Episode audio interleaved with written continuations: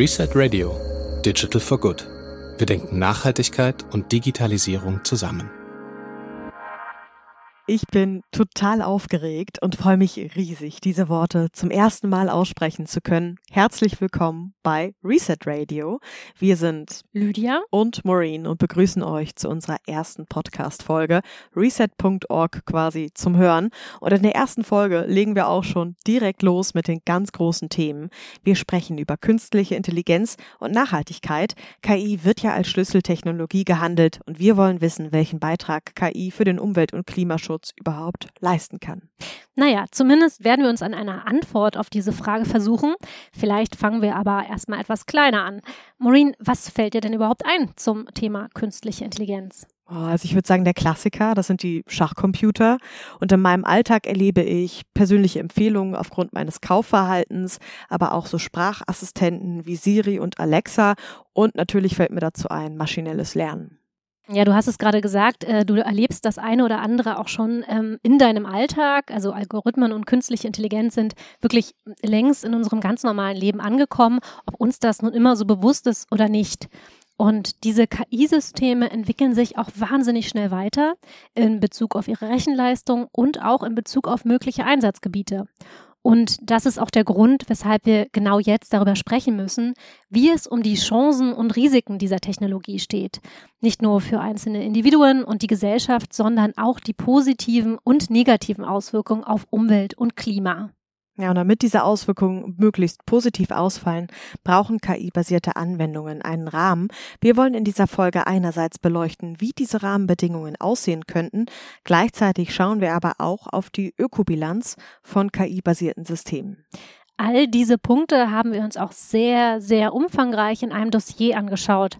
Wer sich ausführlicher zum Thema informieren möchte, dem sei unser Dossier Künstliche Intelligenz und Nachhaltigkeit sehr ans Herz gelegt. Das findet ihr unter www.reset.org slash Greenbook. Der Link äh, und alle anderen Quellen, die wir hier besprechen, finden sich außerdem in den Shownotes, also im beschreibenden Text zu dieser Folge. Okay, aber jetzt mal von Anfang an. Wir sollten uns erst einmal anschauen, was künstliche Intelligenz eigentlich ist und wo bereits KI-basierte Systeme eingesetzt werden. Eine wirklich allgemeingültige Definition von KI gibt es gar nicht. Man kann aber sagen, dass KI-Systeme Computerprogramme sind, die selbst lernen und sich selbst verbessern können. Eine KI lernt anhand von Trainingsdaten aus Beispielen, die sie nach der Lernphase eigenständig verallgemeinern kann. Und oft steckt hinter einem KI-System eine Kombination von verschiedenen Algorithmen und KI-Methoden, zum Beispiel maschinelles Lernen, Sprach- und Bilderkennung. Vielleicht ist auch noch wichtig zu sagen, dass unterschieden wird nach starker und schwacher KI. Eine äh, sogenannte starke KI wäre die umfassende Nachbildung menschlicher Intelligenz. Sie könnte dann neue Verknüpfungen erlernen und die auch auf komplett neue Aufgaben übertragen. Starke KI steckt allerdings noch ziemlich in den Kinderschuhen. Wenn wir also von KI reden, dann meinen wir eher sogenannte schwache KI. Der Begriff klingt ein wenig abwertend, meint aber nur, dass solche Systeme spezialisiert und eben nur in einem Gebiet leistungsstark sind. Kommen wir zu den Einsatzbereichen. Ein paar haben wir ja schon genannt. KI wird vor allem im E-Commerce eingesetzt. Wie sieht's im Bereich Nachhaltigkeit aus? Ja, eine aktuelle Studie im Auftrag des Umweltbundesamtes hat sich genau das angeschaut. Dazu wurde die Datenbank Crunchbase nach internationalen Startups untersucht, die KI-Technologien im Kontext von Nachhaltigkeit anwenden. Die Schlagworte bei der Suche waren äh, unter anderem Artificial Intelligence und Machine Learning oder eben Sustainability, Green Tech, Environmental Engineering oder Energy Efficiency. Und äh, die Recherche wurde im Januar 2019 durchgeführt und herauskam, dass es zu diesem Zeitpunkt unter 12.000 Startups mit Bezügen zu KI nur 155 Unternehmen gab, die außerdem auch Bezüge zum Nachhaltigkeits- bzw. Umweltbereich hatten. Das waren also weltweit gerade einmal rund 0,01 Prozent. Boah, das ist ja nix. Das ist nix. Äh, genau. Und wir haben diese Recherche dann im Juni 2020, also knapp anderthalb Jahre später, noch einmal mit den gleichen Schlagworten wiederholt. Und diesmal ergab die Recherche knapp 20.000 KI-Startups, und immerhin 434 KI-Startups auch mit Nachhaltigkeitsbezug weltweit. Das sind dann 0,02 Prozent. Ja, das ist ja ein wahnsinniger Wachstumsschub. Man kann also sagen, KI-Startups, die sind auf jeden Fall gewachsen. Die Zahl der KI-Startups mit einem Bezug zu Umwelt- und Klimaschutz, die nehmen auch zu, wenn auch nicht sonderlich viel. Es ist immer noch eine ziemliche Nische, wenn man bedenkt, dass es sich hier um die Zahlen weltweit handelt. Genau, ich habe darüber auch mit Stefan Richter gesprochen. Das ist einer der Autoren der eben genannten Studie des Umweltbundesamtes. Stefan Richter ist seit 2014 wissenschaftlicher Mitarbeiter am Institut für Innovation und Technik, dem IIT in Berlin, wo er Studien und Analysen in den Themenbereichen Technologie, Innovation und Nachhaltigkeit erstellt. Für das Büro für Technikfolgenabschätzung beim Deutschen Bundestag ist er außerdem am Horizon Scanning beteiligt. Da werden technologische Entwicklungen und deren Auswirkungen untersucht und für die Politik aufbereitet.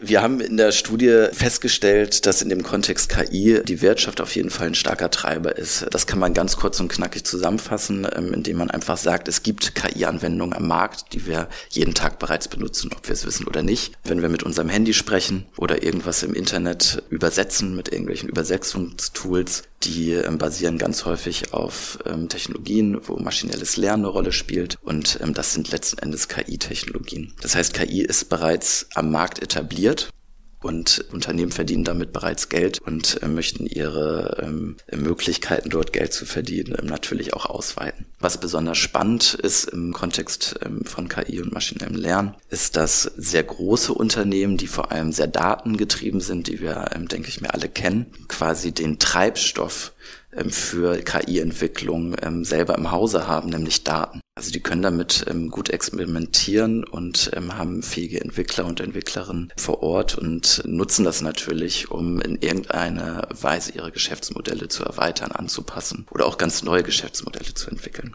Und das ist ein ganz klarer Treiber für KI.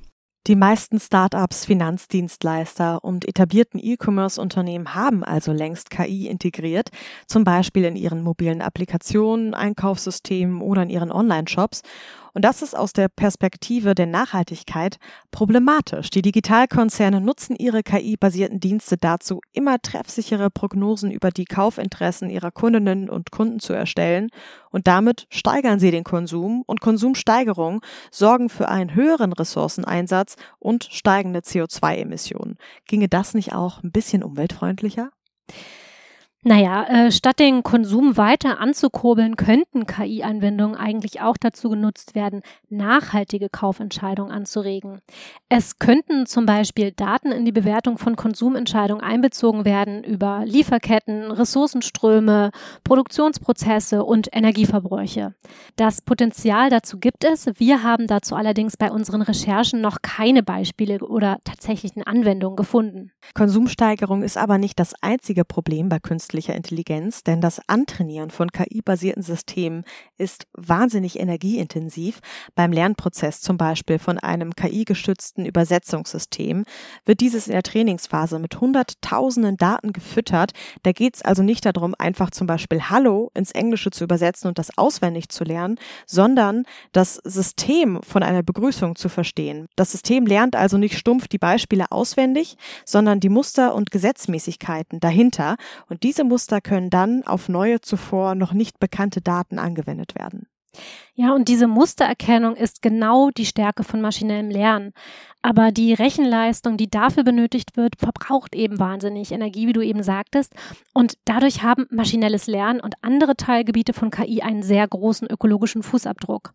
Es gibt da eine Studie, in der gezeigt wurde, dass das Antrainieren einer KI für die Spracherkennung ungefähr so viel CO2 verbraucht wie fünf Pkw über ihren gesamten Lebenszyklus, also von der Entstehung über den Betrieb bis zur Entsorgung. Darüber habe ich auch mit Stefan Richter gesprochen. Es hört sich dann erstmal nach viel Energie an und ähm, das ist es auch. Die Frage ist aber, wie nutzt man eigentlich jetzt das Ergebnis? Also wird dieses ähm, Werkzeug, was man da entwickelt hat, einmal genutzt? Ähm, wird das mehrmals benutzt? Wie viele Nutzer stehen dahinter? Und welcher Anwendungsfall ähm, steht dahinter?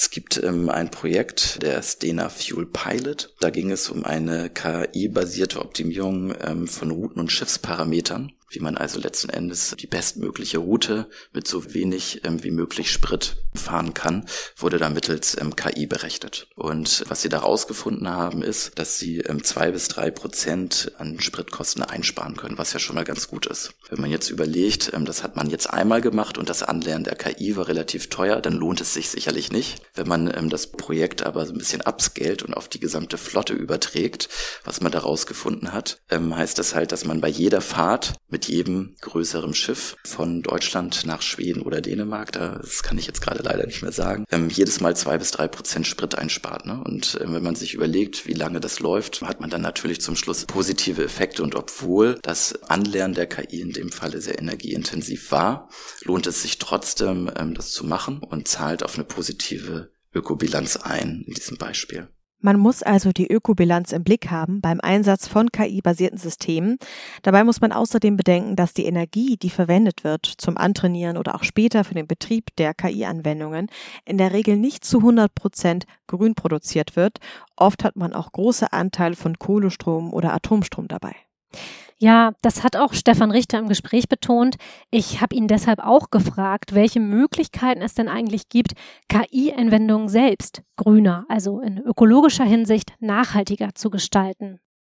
Das Antrainieren von KI-Tools oder Tools des maschinellen Lernens kostet viel Energie in verschiedenen Bereichen. Zum einen ist es im Bereich der Hardware, im Bereich der Cloud-Anbieter, beim Bereich der Laufzeit, also wie lange dauert das, dass da eine KI rechnet auf CPUs. Und letzten Endes spielt auch eine große Rolle, wo eigentlich das Rechenzentrum steht. Also steht es in Deutschland, steht es in der Schweiz, steht das irgendwo in der USA. Das liegt daran, weil die alle mit einem unterschiedlichen Energiemix arbeiten. Und da kann man dann schon, sag ich mal, als ähm, Programmierer oder Programmiererin beispielsweise so eine gewisse Aufmerksamkeit zumindest ähm, walten lassen, dass man schon mal schaut, okay, ich arbeite mit einer möglichst ähm, effizienten Hardware oder ich arbeite mit möglichst effizienten Algorithmen, die ja auch noch weiterentwickelt werden. Wenn ich mir einen Cloud-Anbieter anschaue, kann ich gucken, okay, nutzt der Cloud-Anbieter eigentlich grüne Energie? Ähm, arbeitet der CO2 neutral und ähm, wie sehen eigentlich seine Nachhaltigkeitsverpflichtungen aus? Sowas kann ich mir angucken. Man kann also bei der Auswahl der Soft- und Hardware ein Augenmerk auf grüne Anbieter legen, aber können die Entwicklerinnen und Entwickler nicht auch selbst für mehr Nachhaltigkeit sorgen? Ja, also für das Training einer KI sind ja immer große Datensätze nötig und diese Datensätze könnten von den Entwickelnden vorher schon gut ausgesucht und vorsortiert werden. Das schränkt dann nämlich das Suchfeld ein und so wird weniger Rechenleistung und damit auch weniger Energie benötigt. Das wäre so ein Weg. Also man muss sich von vornherein die Fragestellung gut überlegen und die einfach vorher gut konkretisieren. Genau. Aber natürlich ist es nicht allein die Verantwortung der Entwickler und Entwicklerinnen von KI-Anwendungen, dafür zu sorgen, dass diese weniger energiehungrig werden. Stefan Richter sagte auch, dass es wichtig ist, dass mehr in Forschung und Entwicklung investiert wird, um so beispielsweise effizientere KI-Algorithmen und effizientere Hardware zu entwickeln. Er betont aber auch, dass wir uns das große Ganze ansehen müssen.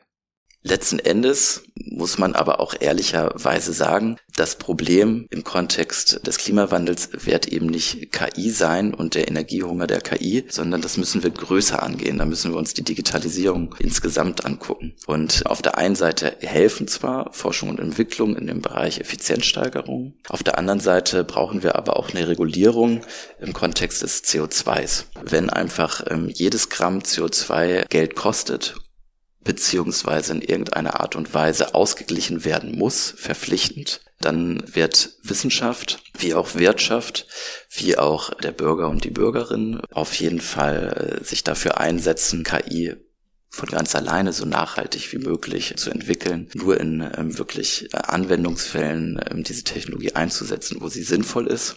Okay, fassen wir noch einmal zusammen. Bei KI-Systemen muss das Training an sich energieeffizienter gestaltet werden durch energieeffizientere Hardware und Software und der Betrieb der Rechenzentren sollte möglichst zu 100 Prozent aus erneuerbaren Energien gespeist werden, wobei das für die gesamte Digitalisierung gilt und jetzt nicht nur für den Bereich der künstlichen Intelligenz.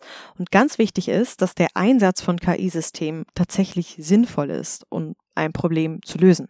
Ja, und zum Stichwort sinnvoller Einsatz. Also längst nicht immer, wo man ein KI-basiertes System einsetzen kann, ist das eben auch wirklich sinnvoll. Oder aber der Einsatz hat sogar negative ökologische Auswirkungen.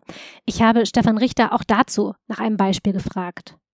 Interessantes Beispiel hier wäre vor allem im Klimakontext so ein Beispiel aus der Luftfahrt, wie man mit KI die Windvorhersage verbessern kann. Da geht es darum, wie man optimierte Flugrouten berechnen kann, weil wenn ich gegen den Wind fliege, kann man sich vorstellen, verbrauche ich extrem viel mehr im Treibstoff. Wenn man die Route sehr intelligent plant, kann man da mehrere Stunden einsparen. Mehrere Stunden, das ist eine ganze Menge an Kerosin, was nicht verbraucht wird. Man legt mehr Kilometer zurück, fliegt aber schneller, weil man mit Rückenwind fliegt und dadurch eben auch treibstoffeffizienter. Klingt jetzt erstmal soweit positiv. Klingt soweit erstmal positiv. Hat aber jetzt, jetzt genau, jetzt kommen so die nächsten ähm, Schritte, weil erstmal gibt es ein paar Herausforderungen, weil selbst wenn man davon ausgeht, dass man durch den Einsatz von KI Flugrouten optimieren kann, ähm, Treibstoff sparen kann, die Industrie, also sprich Flugunternehmen, auch sagen, Mensch, das setzen wir ein, weil wenn ich Sprit spare, dann spare ich natürlich auch Geld. Haben wir immer noch das Problem des sogenannten Jeffens Paradox. Das heißt, wir könnten ähm, Rebound-Effekte äh, bekommen. Weil ähm, wenn wir die Effizienz steigern, also weniger Kerosin verbrauchen, dann äh, kann das Unternehmen äh, mehr Gewinne machen. Das heißt, es kann äh, in dem Wettbewerb, in dem es steht, gegebenenfalls Flüge günstiger anbieten. Das könnte dazu führen wiederum, ähm, dass mehr Flüge nachgefragt werden. Und das könnte wiederum dazu führen, dass die Einsparungen, die wir ursprünglich mittels äh, KI hatten, durch die erhöhte Nachfrage verloren gegangen sind oder im schlimmsten Fall man sogar noch negativere Auswirkungen hat, weil mehr nachgefragt wird, als überhaupt eingespart werden kann. Hierbei muss man allerdings sagen, es ist halt ähm, kein KI-spezifisches Problem, es ist ein wirtschaftsspezifisches und systemspezifisches Problem. Also ökonomisch gesehen wäre so eine Steigerung des Flugverkehrs zumindest für das jeweilige Flugunternehmen natürlich super, fürs Klima aber das genaue Gegenteil. Bleibt also die Frage, wo der Einsatz von KI einen Beitrag für mehr Nachhaltigkeit leisten kann. Das war ja eigentlich unsere Ausgangsfrage. Ja, und wenn man die nötigen Rahmenbedingungen im Blick behält, gibt es sehr vielfältige Bereiche, in denen der Einsatz von KI-basierten Systemen positive Effekte haben kann. Dazu unsere Kollegin Indra Jungblut, die eine der Autorinnen des Dossiers zu KI und Nachhaltigkeit ist.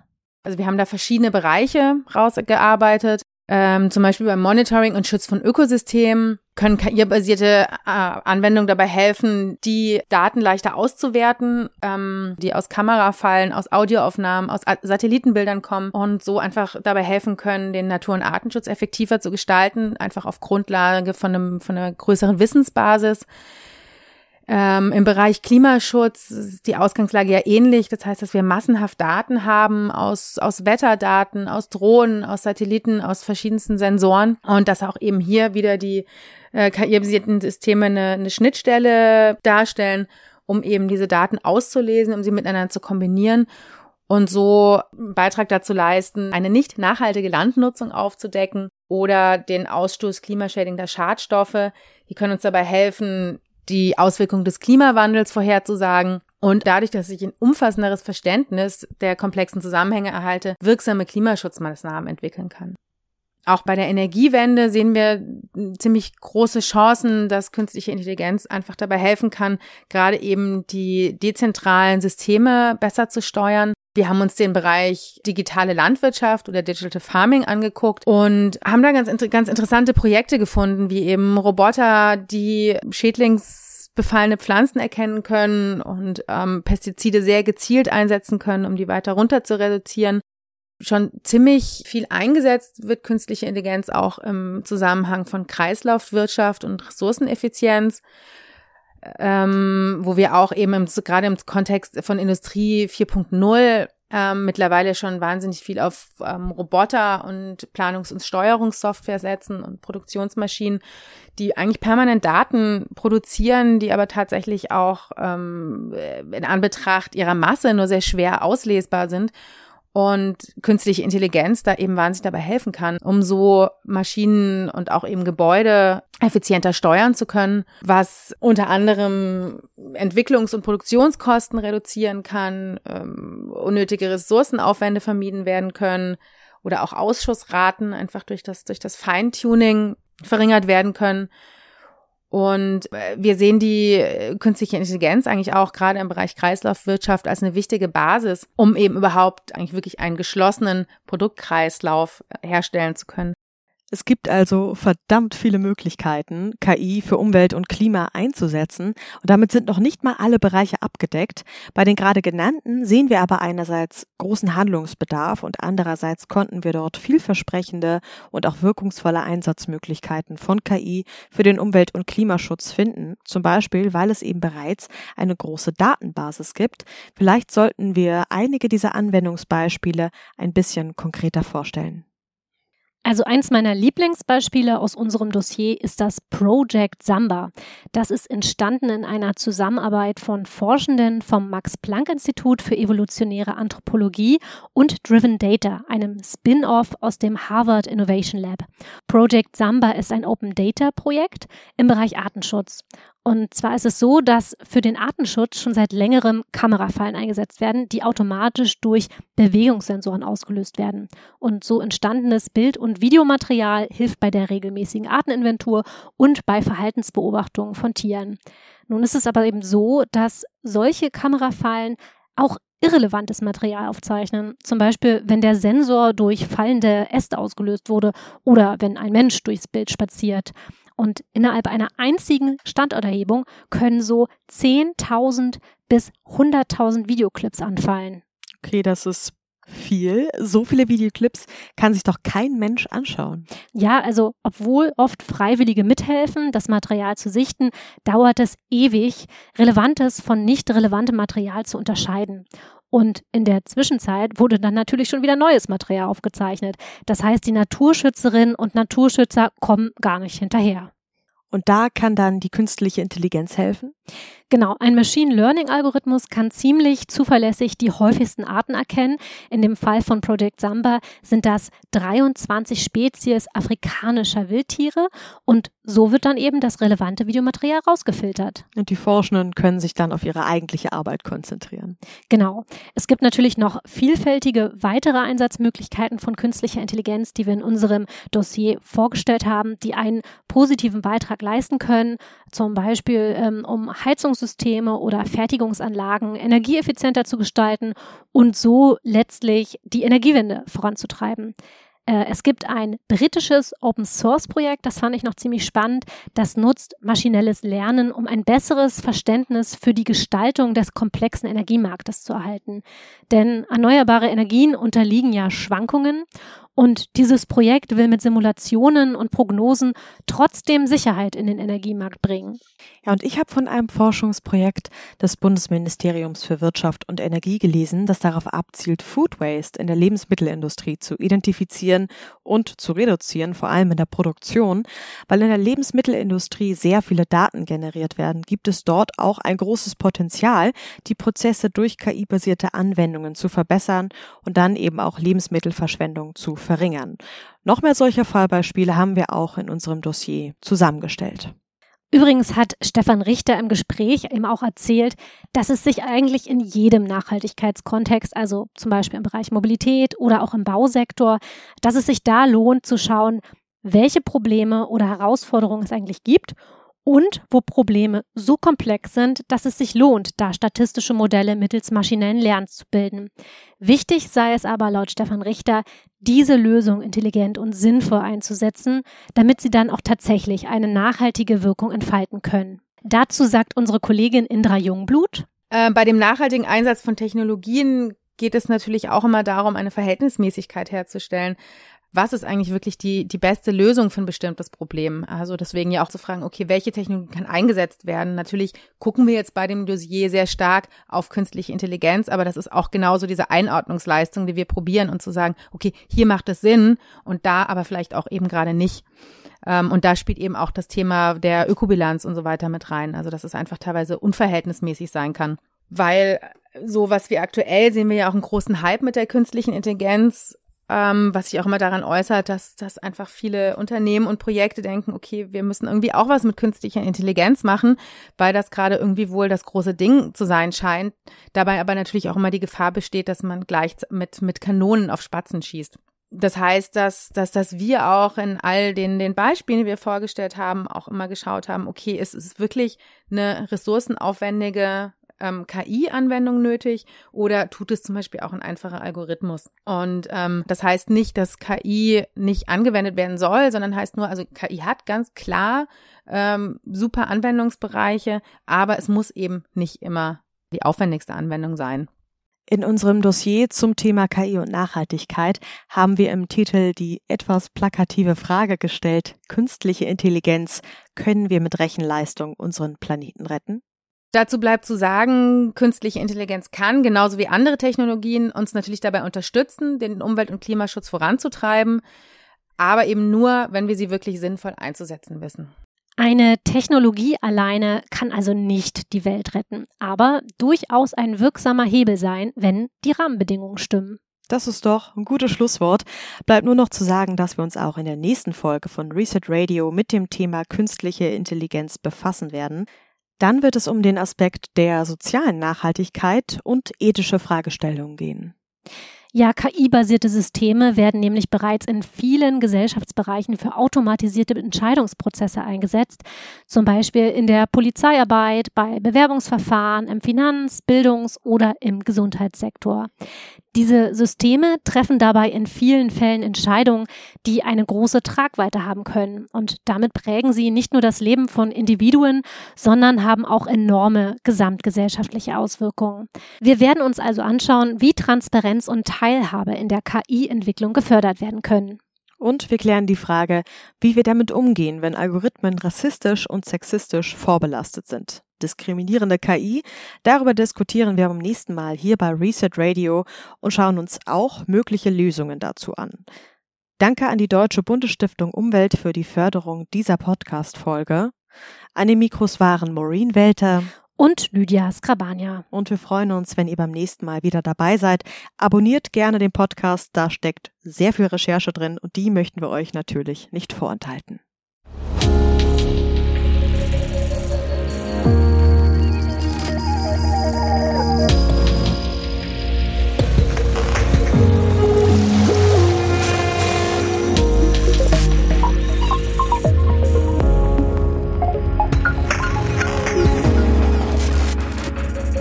Reset Radio, ein Podcast von reset.org.